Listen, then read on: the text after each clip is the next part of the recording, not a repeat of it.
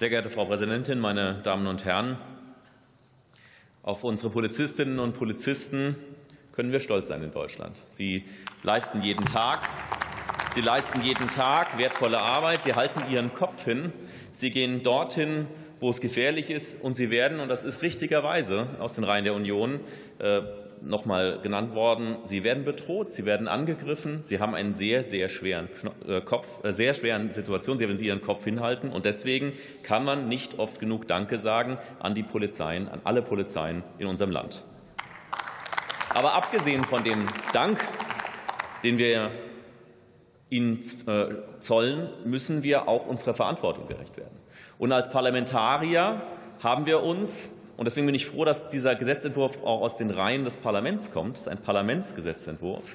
Haben wir uns vorgenommen, dass die Polizeien des Bundes, also das BKA, die Bundespolizei und die Polizei hier im Deutschen Bundestag, die für uns da ist, dass wir diesen einen Polizeibeauftragten an die Seite stellen. Übrigens kein neues Konzept. Auch in unionsgeführten Bundesländern gibt es Polizeibeauftragte. Häufig heißen sie allerdings Bürgerbeauftragte und Polizeibeauftragte.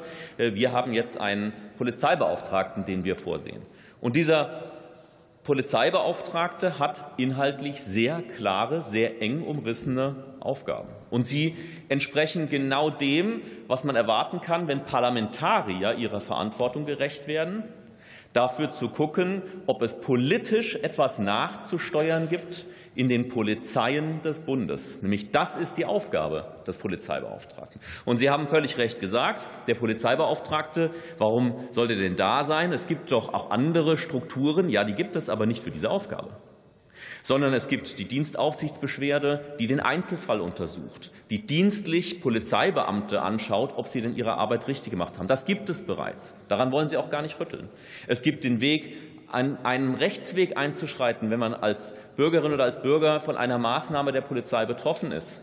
Und dieser Rechtsweg bleibt auch erhalten, der hat aber auch nichts damit zu tun. Was diese Wege aber alle gemeinsam haben, ist, sie sind nie auf die Struktur von Polizeien gerichtet. Und darauf sprechen wir von allen Strukturen. Der Struktur einer Einsatzeinheit, der Struktur einer Polizeidienststelle, eines Präsidiums, vielleicht einer strukturellen Problem in der Regulierung, die wir so nicht lassen wollen als Parlamentarier bei den Polizeien des Bundes. Und deswegen steht das auch in Artikel 1 Absatz 1 als erste Aufgabe und es ist auch aus unserer Sicht, aus unserem Verständnis die Kernaufgabe des Bundespolizeibeauftragten, nämlich dafür zu sorgen, dass die Bundespolizeien im weiteren Sinne das BKA und die des, des, äh, des Bundestages eben strukturelle Probleme äh, erkennbar werden. Und zwar indem Polizisten primär wahrscheinlich als erstes darauf hinweisen, aber auch Bürgerinnen und Bürger, die Hinweise haben, und zwar nicht irgendwelche Hinweise, sondern das ist konditioniert Hinweise auf strukturelle Probleme und persönliche Betroffenheit einem Einzelfall. Und da ist ein Und dazwischen, meine Damen und Herren. Und deswegen, und das ist nichts für den Dienstaufsichtsweg und das ist auch nichts für das Strafverfahren, weil der Polizeibeauftragte wird nämlich anschauen, ob dort andere Fälle gleichgeartet in anderen Verfahren des Dienstweges oder der Dienstaufsicht vorliegen. Und diesen Erkenntnisgewinn, und der ist wichtig für uns als Parlamentarier, wird er uns gegenüber berichten. Und es ist auch interessant, wenn gesagt wird, na ja, ähm, da werden viele Anfragen aus äh, Seiten des Bundestages kommen und mit Arbeit, und das wäre etwas, was, der, was die Regierung stellen würde. Das ist falsch. Es ist ein Polizeibeauftragter, der am Bundestag angedockt ist, weil es unser, unsere äh, Tätigkeit ist, die für uns Erkenntnisse gewinnt. Und deswegen berichtet sie auch mit Berichten einmal im Jahr und in besonderen Fällen an den Deutschen Bundestag, und zwar nur an den Deutschen Bundestag.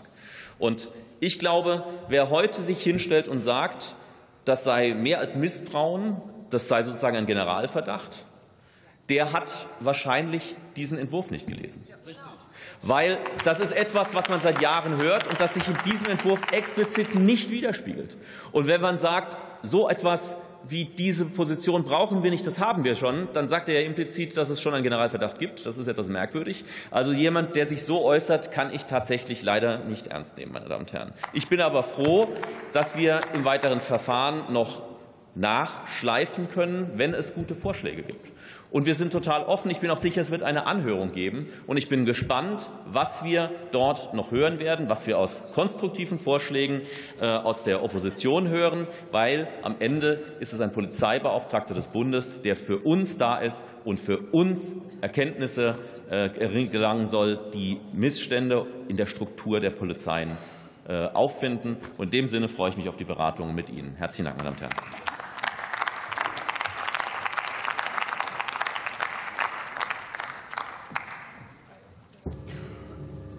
Das Wort hat Martina Renner für die Fraktion Die Linke.